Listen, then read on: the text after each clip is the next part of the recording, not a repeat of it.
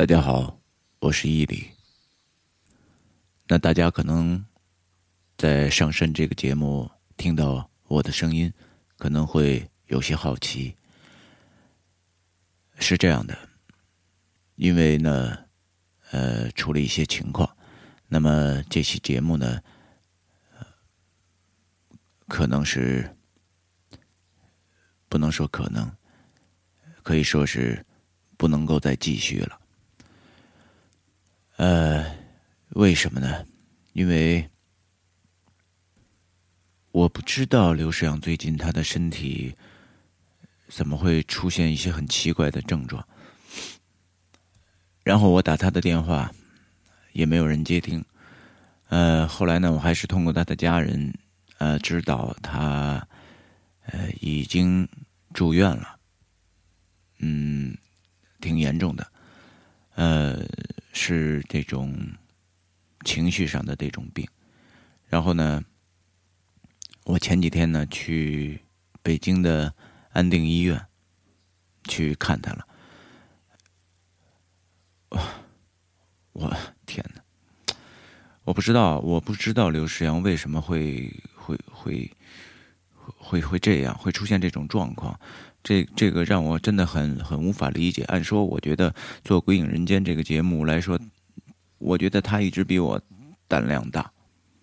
我是非常不愿意去触碰很多我很害怕的一些东西。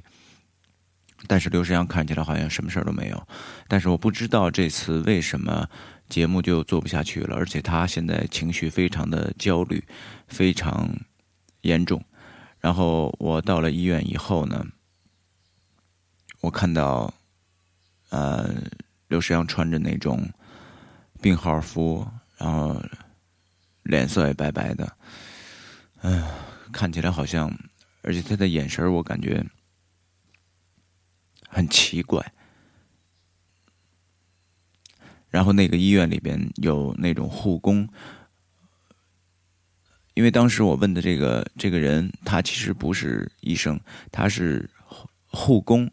是男护工，然后我看到男护工穿的衣服，就是他他们身材好像都很很很健壮。然后我见到刘世阳的时候，我真的心里很难过，真的挺难过的，因为我看到他穿的那个病号服。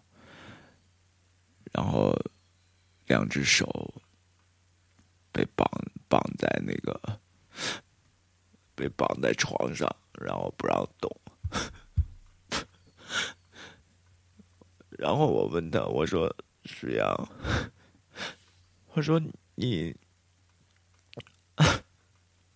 我说我说我是伊犁，我说你怎么了？我说我说你你怎么会在？”你怎么会在这儿啊？我说我说你出现什么问题了？然后呢，他的那种，就是那种那种表情很呆滞，然后他看着我就是特别的，那个眼神就特别的木。完了，我就说我说我说老刘，我说你丫操，别他妈跟我装。你装什么呀！我操！我说他妈，你能不认识我吗？啊！可是他就是那样，就那么呆呆的那，嗯，就是那样看着我。完了，完了，咱就说，你带录音笔了吗？你把录音笔给我用用。后来我就把那个，把录音笔给他放在床上了。其实我知道他那会儿已经都认不出我了。后来呢，我就在，我就在旁边看着看着他，然后呢，他就是嘴里老是什么叨咕，就是说着那些特别莫名其妙的那种话，就说什么什么，呃，什么他已经杀了他了，什么。什么？他怎么又活了？他是人还是鬼？我不知道，可能是不是这个，呃，是让他做《鬼影人间》做的有点儿有点着魔了。然后，然后我在医院，我就觉得我也不能跟石阳做一个正常的正常人的相互之间的交谈，我只能先走了。后来呢？出院之前，我就跟医生说：“我说，是谁把他送到医院的呀？”然后那个医生就说：“好像是一个穿着黑衣服的黑衣服的一个男人。”呃，但是时间很久，他记不清楚长什么样子了。我就觉得挺奇怪的。后来呢，等于出院的时候呢，就是已经是晚上了，然后我就打车，然后直接去了。就是我们的工作室，刘世阳就是他们家，因为我也有那个他们家的一把钥匙，是是工作室的一把钥匙。我打开门之后呢，我当时挺惊讶的，因为这段时间我一直没怎么去工作室，就是除了上次去做引流言那次，然后距离到现在应该也就是。两个星期的时间吧，呃，屋子里特别脏，非常非常的脏，然后地上就是乱七八糟的，那种感觉就是好像已经很久都没有走出过自己的房间，就是那样，就就像一个，呃，那个房间里面就好像就像一个垃圾场一样。我看到在他平时工作的那个工作台上，就是放着一瓶，呃，放着一瓶药。我拿过来一看呢，就是它上面写着叫艾斯，呃，艾斯唑仑片，啊，也叫舒乐安定。后来我仔细一看，就是它的那个药理作用，它就是一种那个抗焦虑的，因为之前。之前我们俩在一起的时候，我没有看到他有任何这种表现，就是很焦虑啊，很。我觉得一其实我一直都比他焦虑，对对人生的这种后边会发生什么，包括以后会怎么样，我我我经常会产生比他还要焦虑的一种状态。他总是安慰我，但是。但是我真的没有想到，就是说他会，实际上他会吃这种药，这让我第一次看到。如果这次我给他打电话，我这么多次打电话，然后他没有接，我还不知道他已经住到安定医院了。那我知道这种药呢，就是长期的服用，然后他会出现这种，嗯，记忆力下降，然后。忘忘事儿忘的特别厉害，然后包括，呃，这个逻辑混乱，而且这个药一旦服用之后呢，就不能停，就起码在，就是说医生没有说让你停药的状态下，那确保你痊愈的状态下，如果说你停药，这种状况呢，它还会反弹，就是它会出现这种，呃，精神紊乱。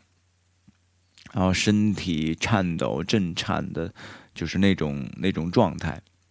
对，当时当时我在安定医院的时候，然后那个呃那个医生他跟我说，他说从那个刘世阳他的那个血液抽血的那个血样里边，然后看到有一种 就是苯二氮卓，就是这个呃舒乐安定里边的一个含量。就这个药量的这个含量，就说它已经严重的超标，那这就证明，其实呃很长一段时间了，呃应该是很长一段时间了。然后刘世昌他一直在服用这种这种药，那我想呢，这可能也是导致他会出现这种这种精神崩溃的这种呃原因之一。唉，所以讲到这儿呢，我心里，我今天这期节目呢，我觉得上身可能真的就做不下去了。我跟大家讲了之后，大家可能才理解。嗯，之前和大家说，呃，做归影会害怕，呃，我会害怕，呃，可能大家很多人都不太理解那种作为制作者制作这样的这种节目会受到本身会受到多大的影响。我是一个有什么就说什么的人，因为我知道，呃，有有些东西我确实不愿意去，不太喜欢去触碰。但是我一直认为刘世阳他的这种抵抗力、免疫力比我好。然后他一直他，我每次一跟他说，我说你做这种这种节目，我说你自己不不害怕吗？他说没有啊，我不害怕，我从小喜欢听恐怖啊，什么什么这种。但是我现在可能不太是到底是不是鬼影人间把他吓成这样的，还是还是他自己走火入魔。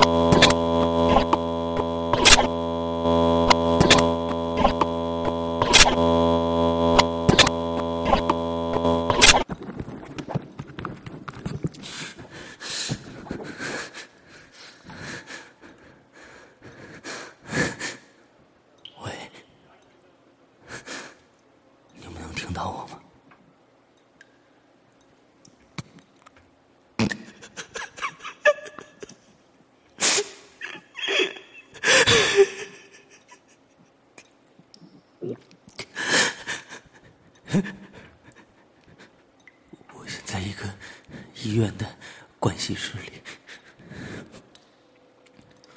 我不知道我是怎么了。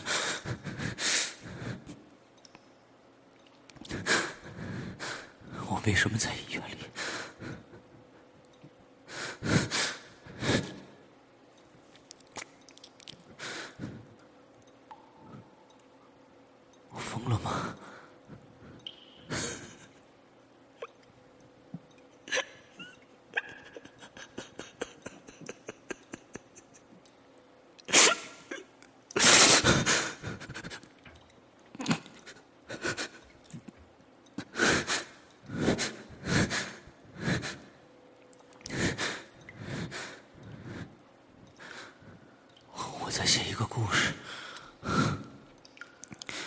写鬼影重重的故事，上神，但是我怎么感觉这些事真的发生在我的身上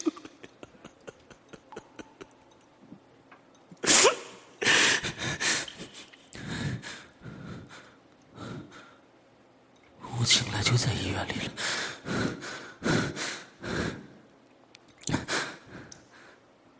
是，那些事真的发生了，好像在我的梦里，好像在我我虚构的故事里，好像在我做的节目里，但是我分辨不出来真假，我分辨不出来真假。伊里来看我，他跟平常不一样。他说：“他说石阳，你怎么了？你在说什么？”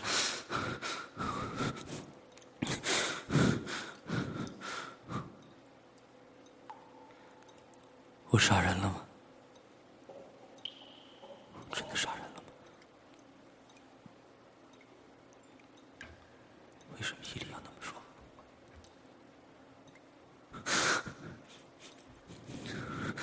不管怎样，我要把事情说出来。信不信，我要把事情说出来。硬币。现在，我要把事情告诉你们，不管你们信不信。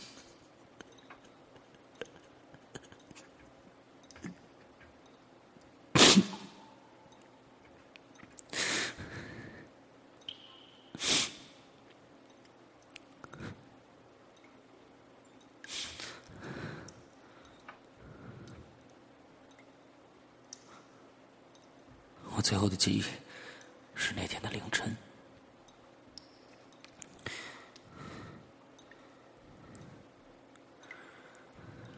周围一片黑乎乎的，只有床头的电子钟在一下一下的闪着。我看了一下，是三点十三分。房间里静的，一点声音都没有。我心中没来由的毛躁。这是第几天了？第七天。第九天了吧？我用手撑起身体，打开灯，在我的记忆中，好像很混乱。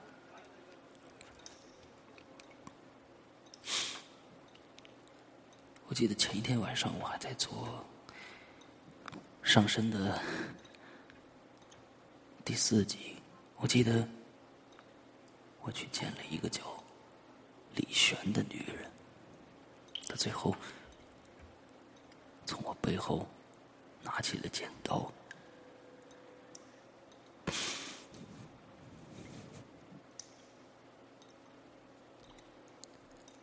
稿子是小天猫写的。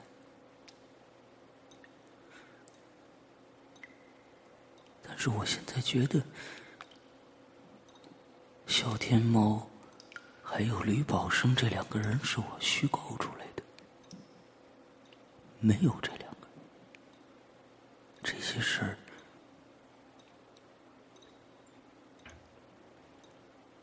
真的发生了。之后，在我脑海里。分裂出了另外一个我，在写这个故事。不对，不可能是假的，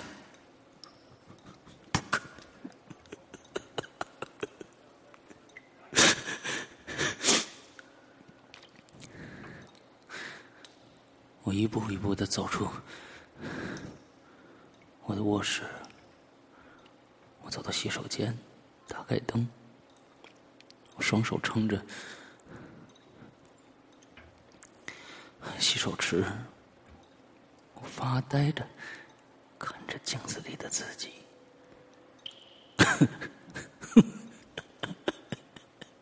鬼影人间，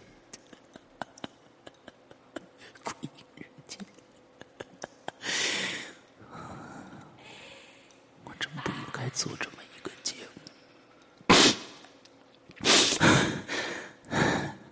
我曾经有一个想法，还准备写到以后的故事里面去，就是你平时盯着镜子里的脸看，会越看越觉得那里边那个脸陌生，越来不像你自己。我现在。我现在觉得这张脸像那个死去的周律，这他妈到底是怎么了？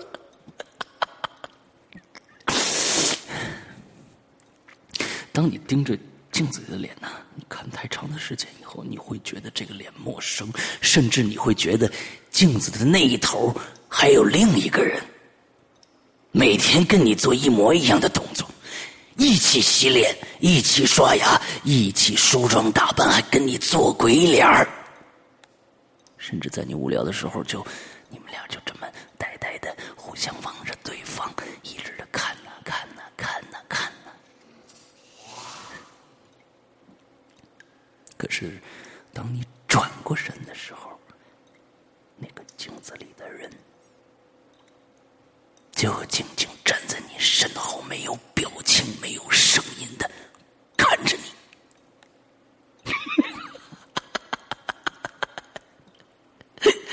呃，嗯，周律怎么死了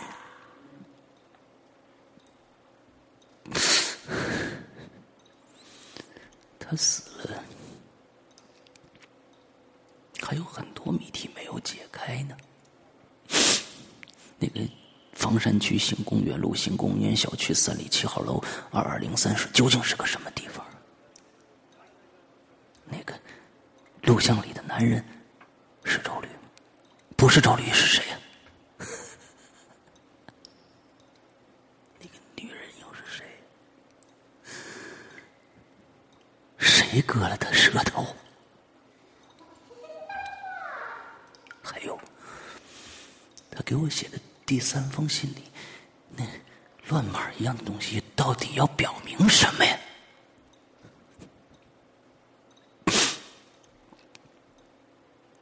哦，对了，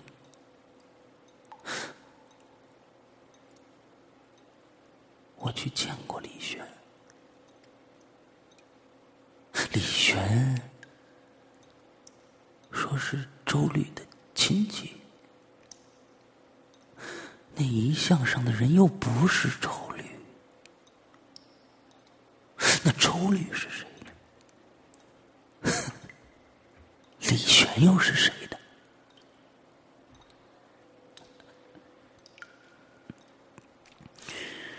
我打开水龙头，狠狠的洗了几把脸。这几天我一直没睡好，每天晚上。都会有一个尖利的声音在凌晨时候把我弄醒了，随之那个女人就出现了。三十多岁，脸有些白，穿着黑色的长裙，在一个黑乎乎的镜子里头，木呆呆的盯着我，她的左手还拿着一把剪刀。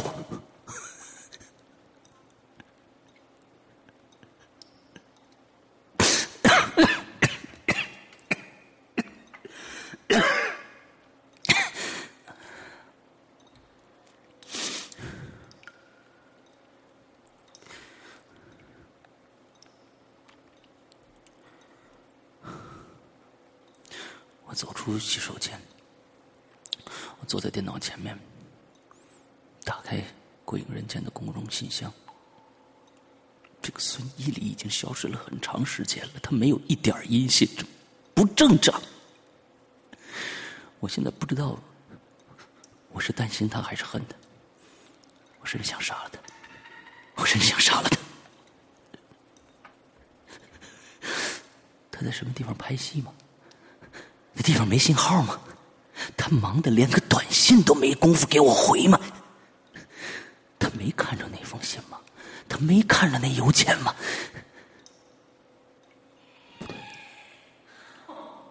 或者，我就根本没给他发过邮件，或者没给他写过短信。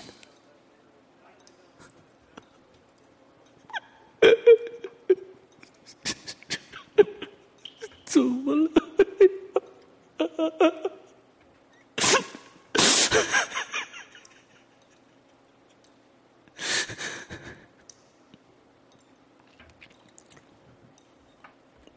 我没有别的办法，我像着魔一样，我每天都会打开周律那几封信，我翻来覆去的看，我想再找出一点什么蛛丝马迹。可是，除了那只手。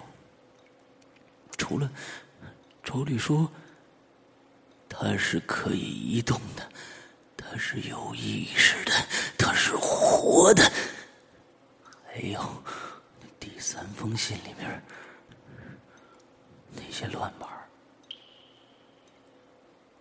再者就是那录像里边那男人的眼睛，那被拖着的女人，那把刀。那条被剪下来的舌头，我的头疼的快要炸开了。我闭上眼睛，用 两个大拇指使劲的搓着太阳穴，我想缓和一下。忽然，就 传来一个声音。我抬头一看，我的信箱上显示了一个鲜红的“一”字。我惊呆了，是周律的信。他说：“石阳你好，我是周律，我的身边发生了一些难以解释的事，想跟你说说，希望得到你的回复，请你带上 DV 和纸钱我在老地方等你。周律，你忠实的听众，底下贴了一张七十乘七十像素的黑黑白白模模糊糊的那只手。周律不是死了。不对，能给我发的，一定是他。他用周律的名字给我发的信，他为什么他要发一封跟第一封信一模一样的信呢？他想干什么呀？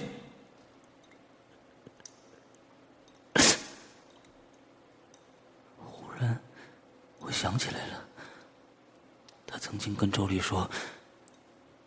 别害怕，我只是想让你帮我一个忙，让我上你的身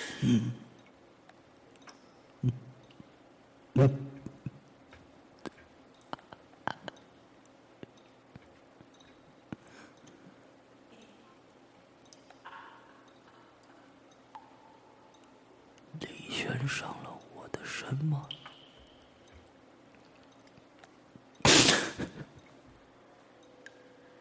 全控制了我的大脑吗？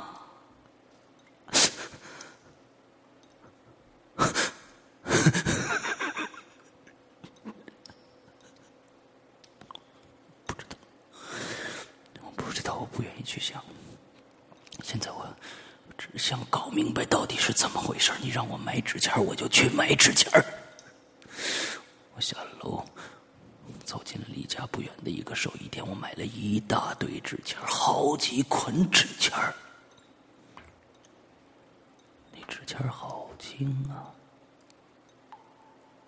好像没有重量似的。回到家，我把纸钱放到脚底下，我又一次打开了信箱。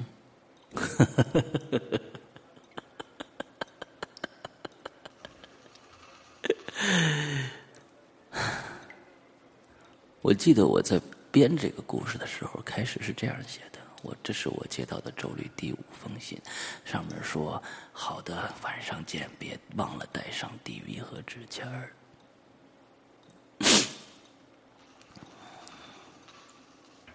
这封信真的来了，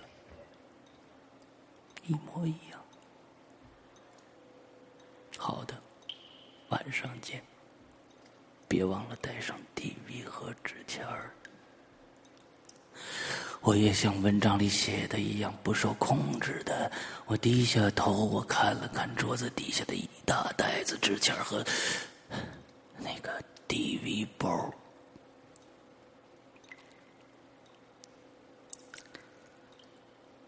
这些天，我无数次的用理性想去解释清楚我看到的一切，可是没有任何用处。周律到底是谁呀？李玄到底是谁呀？他为什么让我带上地？他让我去祭拜谁呀？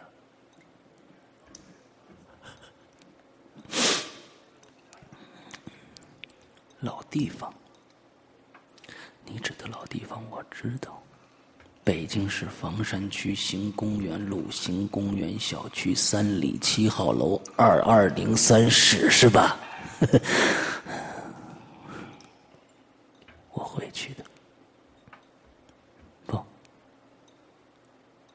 确定我要不要去？割了他的舌头，录像不可能是假的。录像真假关我什么事儿啊？那 我还是得去，我还是得去。我要弄清楚，我没疯。我没有被上身，我只是最近做节目太投入了。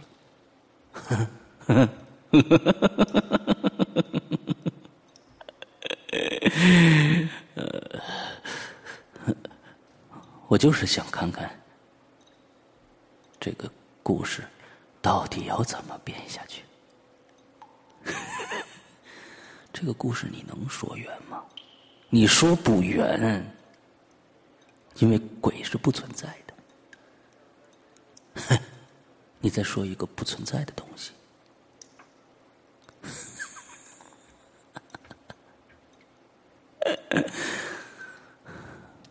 我看了看表，时间过得飞快，已经是夜里十一点五十五分了。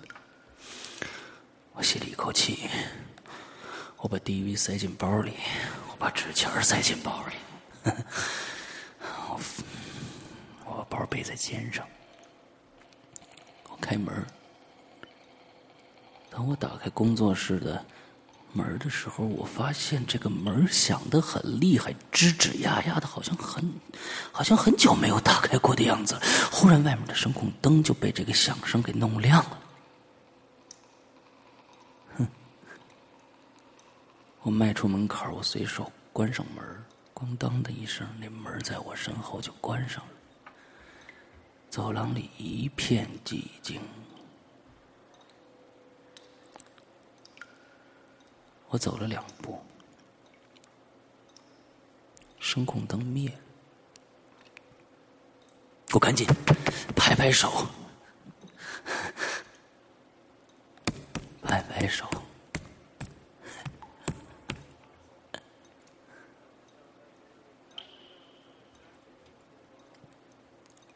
声控灯没再亮，黑暗中只有我拍手的声音。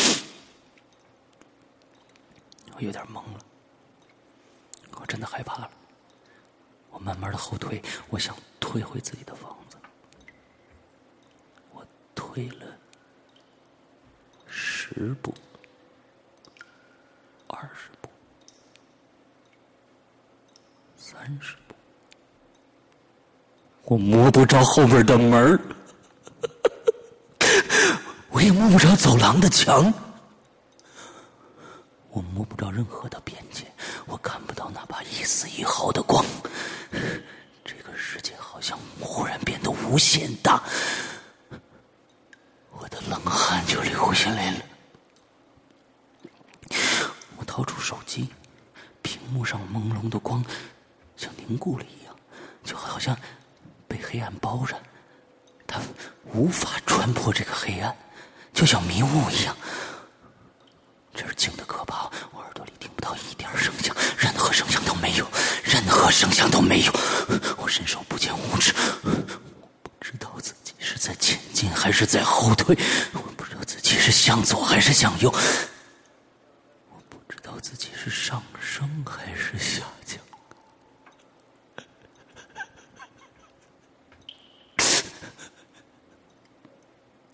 就在这个时候，砰的一声。我手机没来由的颤了一下，是一条短信，上面写着：“鬼是黑夜的影，钱能挡灾铺路。”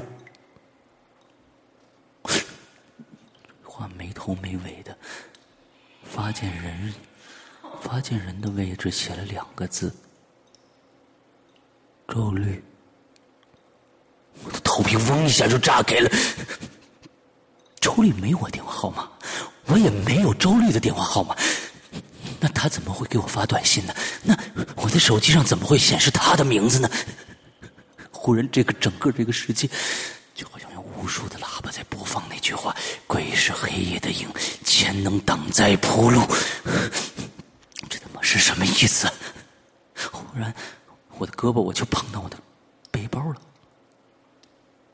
钱能挡灾铺路。难道 他说的是纸钱吗？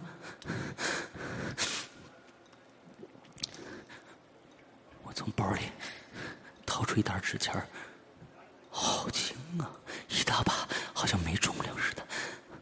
我就往前，哗的一下就撒出去了。那纸不尖儿白的渗人，在黑暗中像雪片一样飘舞着，显得特别的漂亮。不是诡异，仿佛我正在祭奠一个人。那个人就是我自己。这时候，我的手机又颤了一下。我一看，上面写着：“恐惧由心而发，鬼魅由黑暗中，你敢回头吗？”呼的一下，一个轻飘飘的东西，仿佛一只冰冷的胳膊，正在一下下的摸着我的脖子。你敢回头吗？冰冷的汗珠顺着我的脊梁骨就慢慢的滑下来了，滑下来了。后面有东西，我倒要回头看看。我慢慢的回过头，一个白色的东西冷不丁的照在我的脸上了，我大叫一声，我挣扎着往后退，忽然。周围的空间一下子变得明亮起来了，身边的一切也渐渐呈现出了一个个个的轮廓。我的面前是一个黑乎乎的门洞，以及被风吹起的牵着半个门洞的门帘儿。也许是光线比较暗淡。白色的门帘看起来有些脏，潮湿的风从黑乎乎的门洞里吹出来，吹在我的脸上，有一股腐臭的味道。我彻底懵了，这是怎么了？我在哪儿？我又后退了几步，环环顾着四周，狭窄的走廊，昏暗的灯光以及。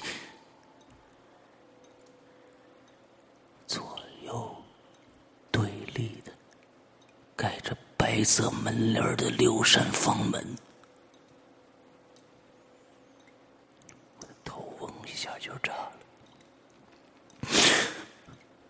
这是新公园小区三里七号楼那条狭窄的走廊，这不合逻辑呀！我出的是我自己的家门，我怎么会来这儿了呢？我觉得。这个世界已经疯狂到极点了，又或者，其实是我自己疯了。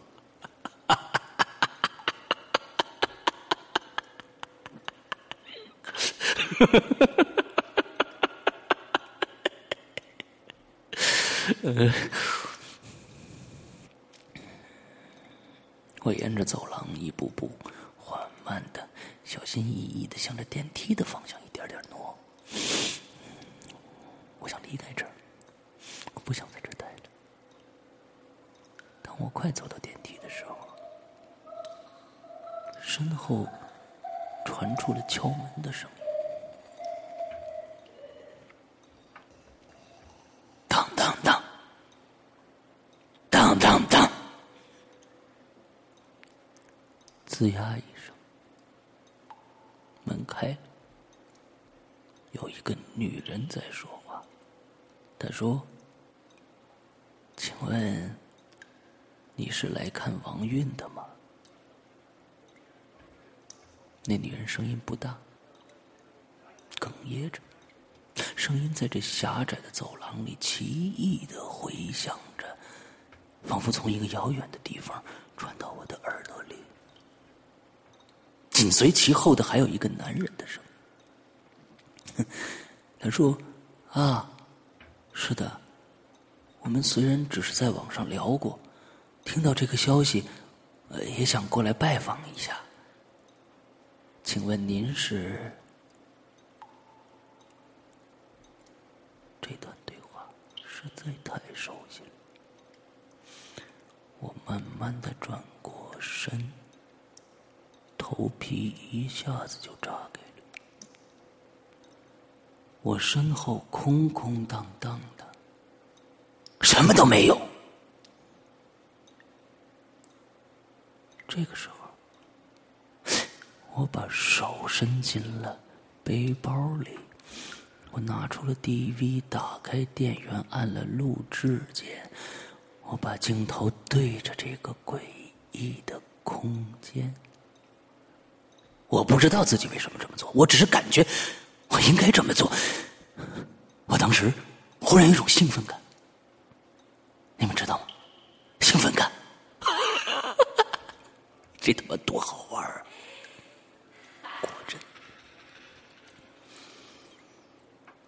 ，DV 的画面上站着一男一女，那个男的穿着一件普通的黑色外套，略微有点驼背。DV 上屏幕上很多的噪点，因为太暗了，我实在看不清他的面目。女人穿着黑色连衣裙，定定的站在二二零三室的门口。那女人接着说：“我是王韵的表姐，我叫李璇。” 我看到那个男人的身体一下子僵住了，好像看到了自己难以解释的事情一样。这个情节我也见过。那个女人接着说：“你进来吧。”一切的一切都好像回到了那一天，仿佛一出有人导演不断循环的诡异的戏。那出戏里有人，有死人，还有鬼。只是我的角色变成了一个不知名的男人，而我现在是这部诡异戏剧的记录者。我要把它拍下来。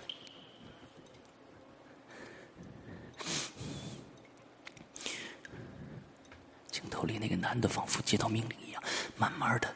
一步步的走进那个诡异的房间，我好奇的我就跟过去了。那女的接着问：“请问你是？”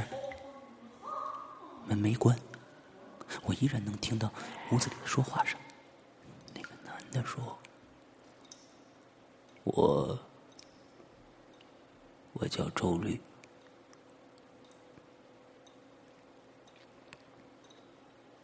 当时我就呆呆的立在那儿了，完全不知所措了。我甚至不知道自己正在经历什么，巨大的恐惧仿佛遮天盖日的阴云一般，让我喘不过气来。屋子里空空荡荡。我的镜头里站着一个男人和一个女人，一个叫李璇，穿着和那天一模一样的黑色连衣裙；另一个是一个长得普通不能再普通的男人，他脸有点瘦，上面散着零零散散的痘疤，他的手紧紧的攥着，手背的皮肤似乎因为极度用力而发白。靠墙的位置有一张漆黑的案子，上面摆放着一个香炉、几束鲜花以及一个二十寸大小的黑白照片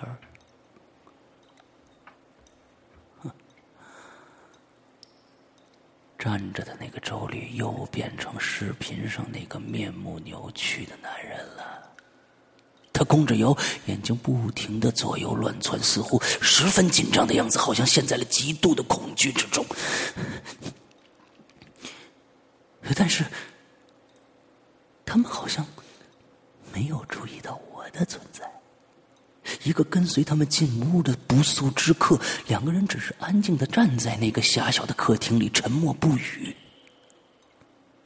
半天不说话。我发现我的全身都在抖。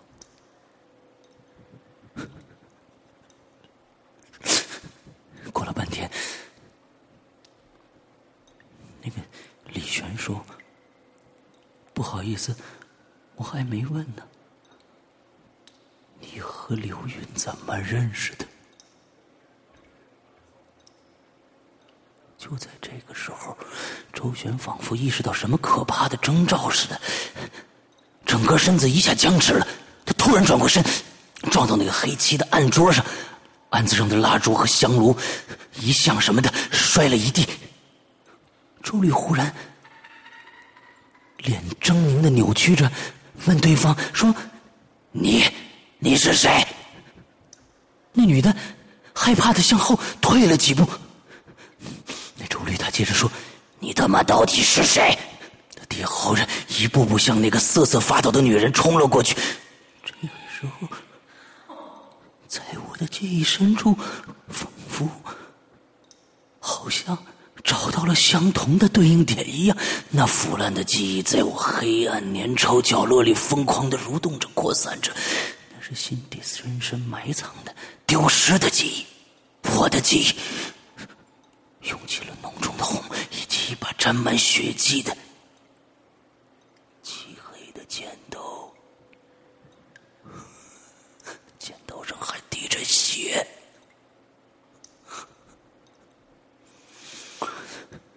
周律还在吼着，他说：“你，你是不是王允肩膀上的呀？”你不是还在他耳边吹了口气吗？周律歪着脑袋看着，嘴里病态的抽泣着。他嘶哑的喊着说：“你不是死了吗？”那李玄大睁着眼睛，恐惧着看着对面这个狰狞的男人，吓得一动都不敢动。那男的接着说：“我我分明把你舌头，把你舌头给割了呀！你你怎么还能说话呀？” 当年我只是说错了几句话，做错事儿罢了。你，我他妈就不该把录音机借给你。我在牛棚里受死罪了，你知道吗？那儿多黑多臭，他们天天打我，跟我逼供。可我，可我没把你供出来，李轩，我没把你供出来。你呢？你他妈做了什么？你把我和你爸爸都告上去了，说什么里通外国？里通外国？你知道你爸担多大风险吗？他给你弄来了音乐让你听，我给你弄来了音乐让你听，你，你，你就这样报答我们？你就这样报答我们？你的良心去哪儿了？我要杀了你！我要把你的舌头割了！我让你。再说话！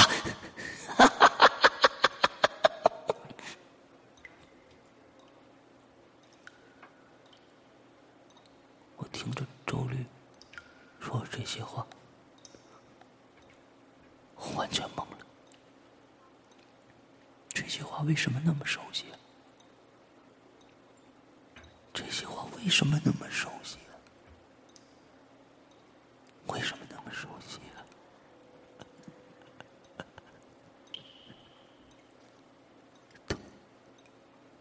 我也说过，我也说过，我想起来了，我丢失的那一天，我去干了什么？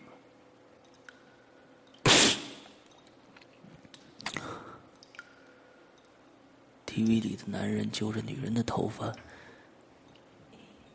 那女人在大声的喊着，不停的挣扎。那男人呼的把她的头撞到墙上去，用力撞了三下。那女的身体软绵绵的塌下来了。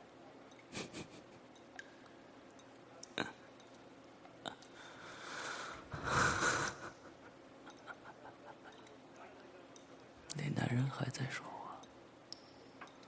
他说：“我我分明把你的舌头，把你的舌头给割了，嘿嘿嘿，你怎么还能说话呀？你怎么还能出声啊？杀你一千次、一万次都不够。我要在这个循环里永远的杀下去。每一次杀你的人，都是一个你不认识的人，多好啊！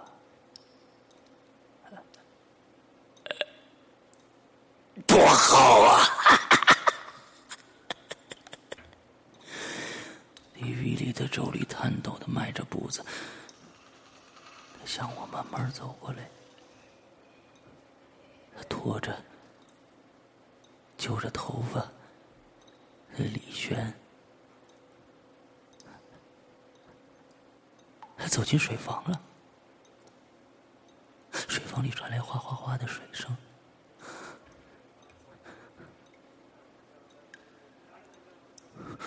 他好像在洗什么东西。我慢慢后退着，水房里的声音越来越大，好像有个人正在用力的揉搓着什么。我慢慢的退到电梯口，我盯着地狱里灰色的画面，我似乎感觉到有什么可怕的事情就要发生。画面的深处，一个黑色的人影逐渐显露出来，他背对着镜头，弯着腰，仿佛正在吃力的拖重着什么。楼道里回响着沉闷的嘶嘶的声音。那是连衣裙摩擦地面发出刺耳的声音，他经过的地方留下一道深深的痕迹，向走廊的深处延伸着。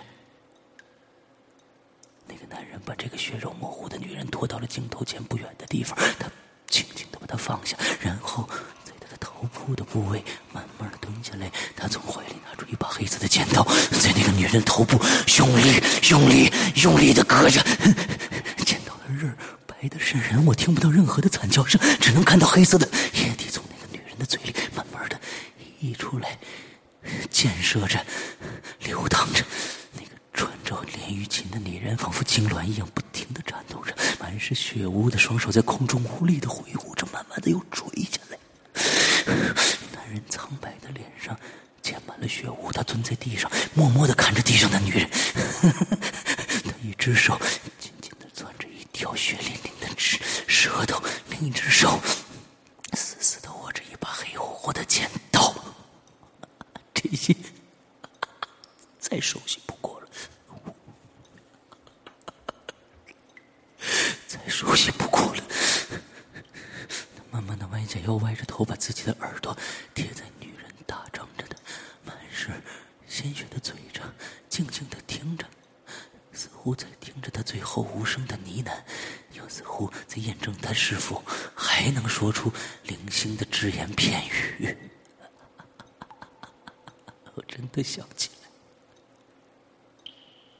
来，丢失了一天的漆黑的晚上，我在北京房山区醒公园路醒公园小区三里七号楼二十二层看到的，不是我，是我做的。那个被我遗忘的、阻隔的、幽暗的记忆，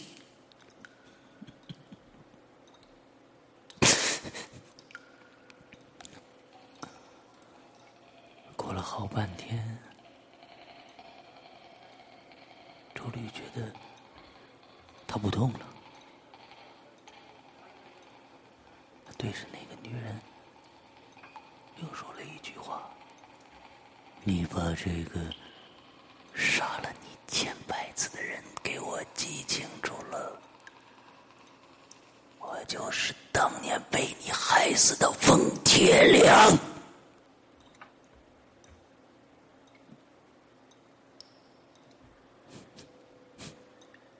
冯铁良，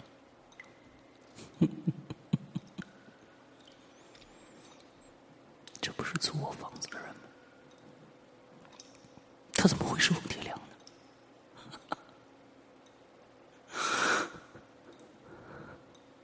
突然间，那个男人回过头，慢慢的在 DV 的画面前，木呆呆的看着我，垂在腰间的左右手，攥着那把漆黑的剪刀，我控制不住的身体剧烈的抖动起来。我意识到这是一个无法醒来的黑暗的梦，忽然我觉得那个人慢慢的走近我了。身上我能闻到那些咸腥的味道，仿佛许久的铁管散发着刺鼻的铁锈味啪的一声，我把 DV 重重的摔在了地上。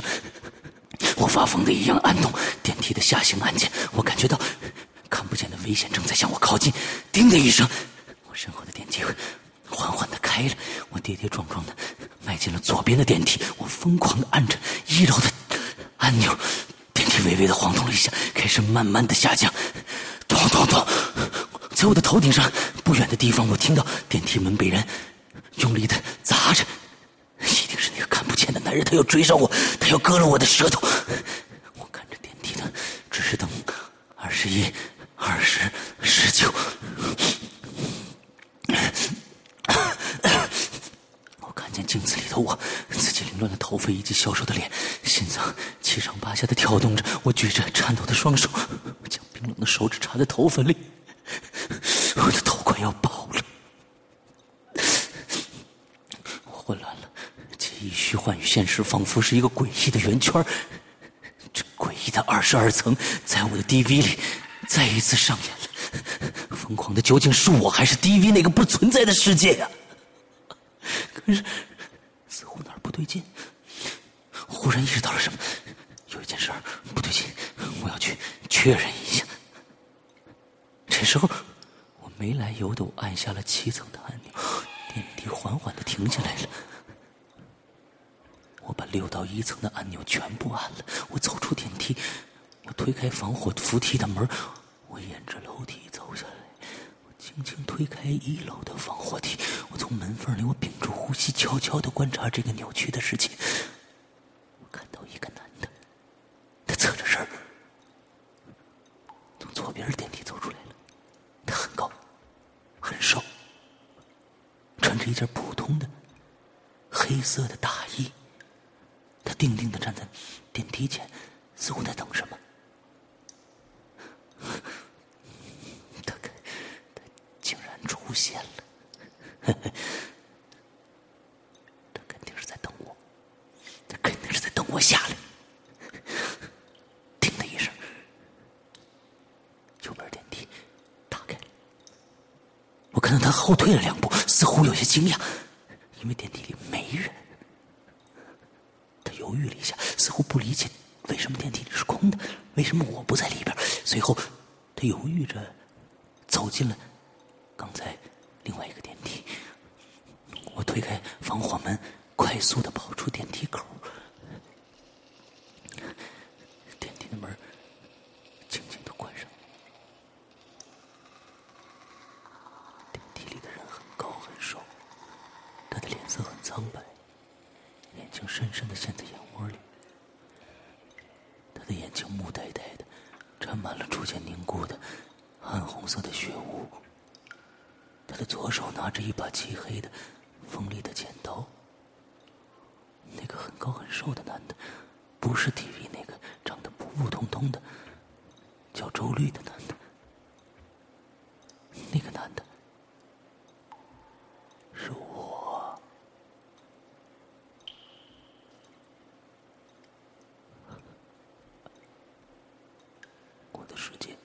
再一次变得伸手不见五指，一张张白色的纸签从漫无边际的黑暗中缓缓的滑落、飘落、飘到地上。纸签上面用红色的字写下两句话：“楼梯上走下来的是我，那么电梯里的是谁？李璇是我杀的。”那么周律又是谁？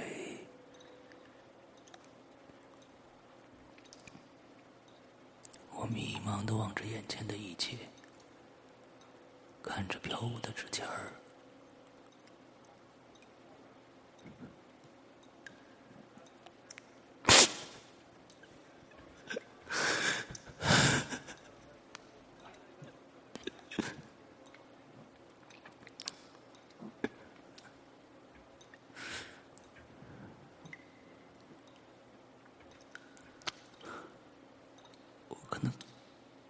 能要跟大家说再见了。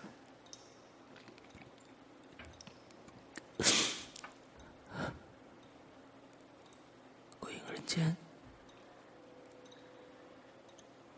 虽然只有短短的一年，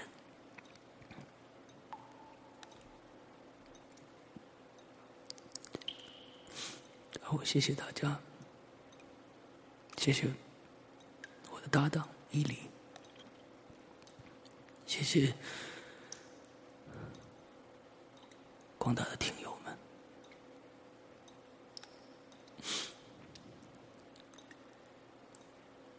谢谢。帮我看店的花花、青猫、猫友，谢谢群里的 Z Z Z，谢谢所有的鬼友，所有帮助我的人。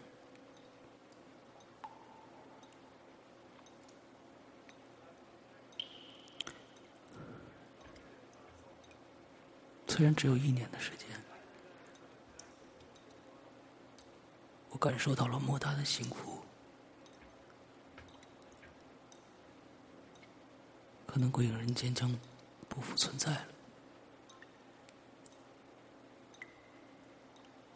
但是希望大家还能记住我，还能记住归影人间。还能记住工作时，还能记住沙石驿站，还能记住新公园小区三里七号楼二二零三，还能记住我。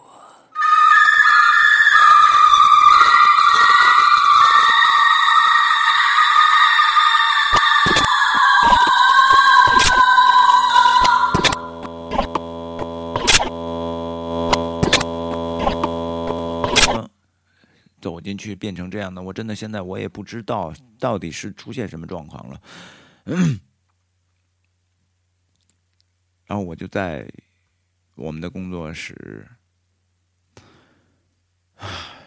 看着他，看着他的那些录音设备，然后还有他特别喜欢的那些变形金刚的那些模型，高达，然后上面都一层层的灰尘。还有一些呢，都被他就是，呃，都摔在地上，而且都摔碎了。我回到工作室呢，本来是有一个原因，就是我知道这周三，嗯，就是今天要把上身的这个大结局弄完，因为我觉得不管怎么样，呃，鬼影做事。一定要有始有终，即使做不下去了，也要和大家说明，一定会和大家会有个交代。然后我就坐到电脑前，然后我准备，我就录了这期节目。可是呢，我当时坐在这儿的时候，我的脚底下就好像碰到了一个什么东西，然后我把它拿出来，呃，放放在桌子上，然后我一看，嗯，它是一个单肩的挎包。然后这是刘世阳的东西，然后里边呢塞满了很多零散的那种薄薄的，然后被裁成这个长方形的白纸，啊轻飘飘的看起来，然后那个那个感觉很不好，就是让我感觉很像很像纸钱一样。然后呢，他那个，然后我觉得特别怪异，就是就是每张纸上他都。呃，他都用一种那个，就是黑黑笔写着，写着一个一个一个很奇怪的话，就是什么什么录像不可能是假的，什什么？你们知道什么是什么是录像不可能是假的吗？我不知道这个是什么意思。然后就在这个时候呢，然后特别奇怪的一件事情出现了，就是呃，我手机响了一下，然后。我打开一看，它是一个呃邮件，它是一个邮件，发件人是刘诗阳。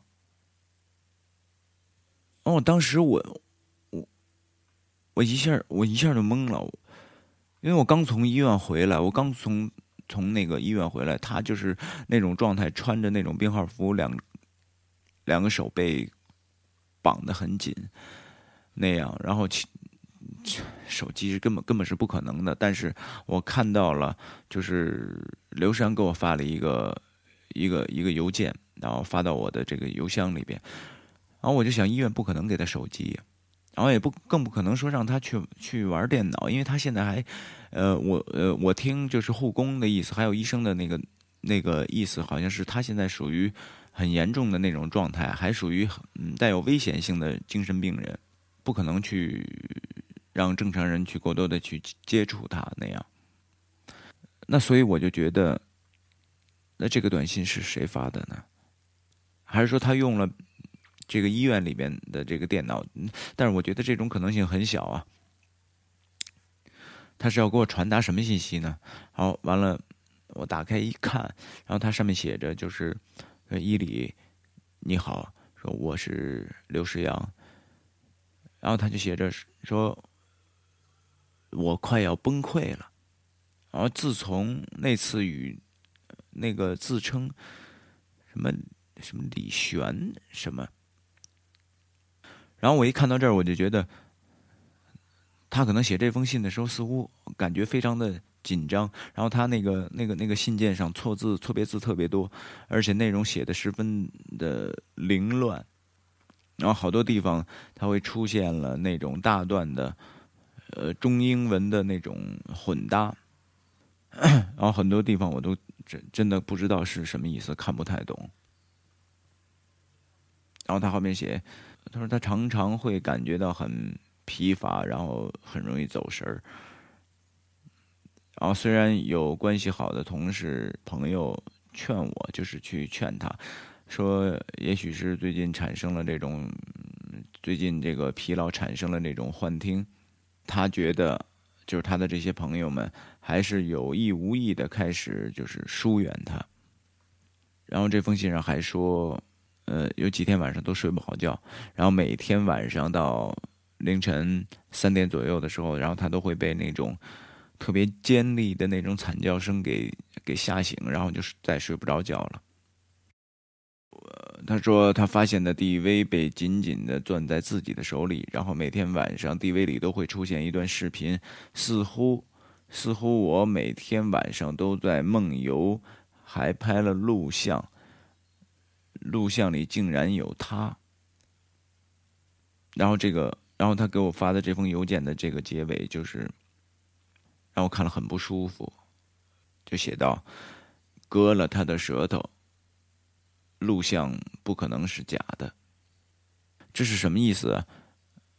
我现在完全没有任何头绪，能够能够想明白刘世阳他。到底在说什么？我不知道，他是是他是在说节目里边的事情，还是在说生活当中的事情啊？我现在是分不清楚的。然后他这个，然后他给我发的这个信件下边有两个木卫的视频的文件。呃，那这样好不好？就是可能下期的《鬼影人间》的节目。可能就不会再更新了，呃，因为实际上现在出现了很不好的这种状况，可能我想《归影人间》这个这个节目，嗯，可能不会再办下去了吧。嗯，在这里呢，挺挺对不起大家的。可能让大家失望了，呃，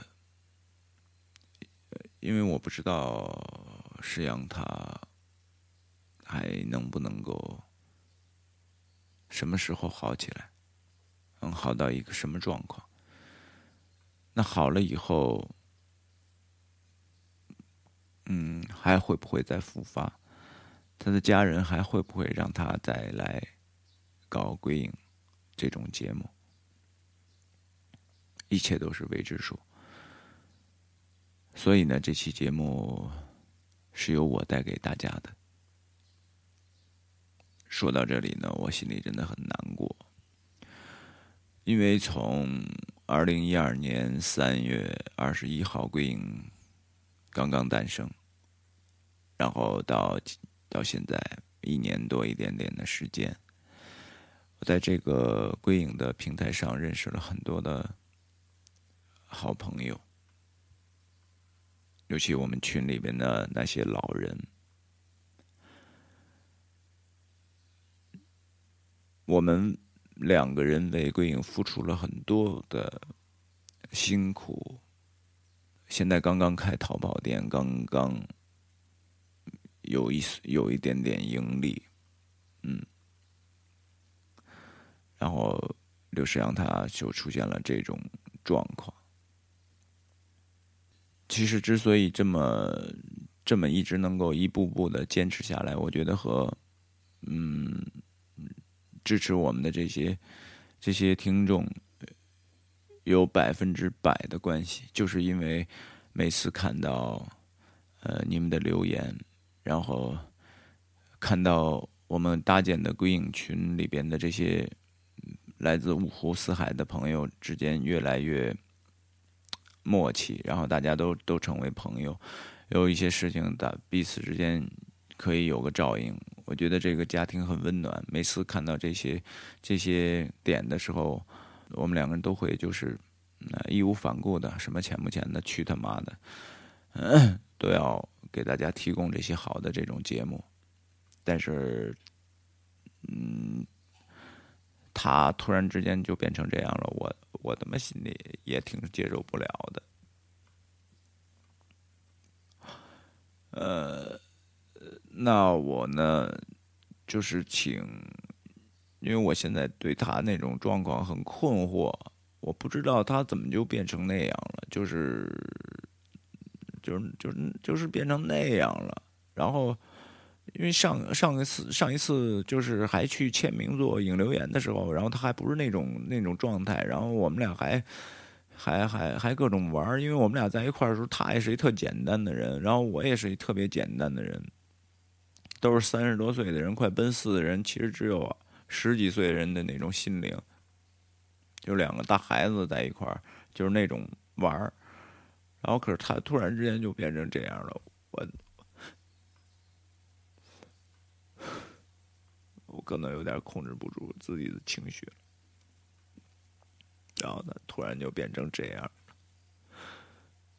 所以我说，不知道桂英可能可能桂英要和大家说再见了。然后，但是呢，我毅力可能想拜托大家一件事儿，就是听到这期节目的朋友们呢，然后请你们，呃，请你们关注一下你们的这个邮箱，就是就是如果你们看到我转发出去的这封信，然后请请务必的去仔细仔细的去阅读一下，然后希望能给。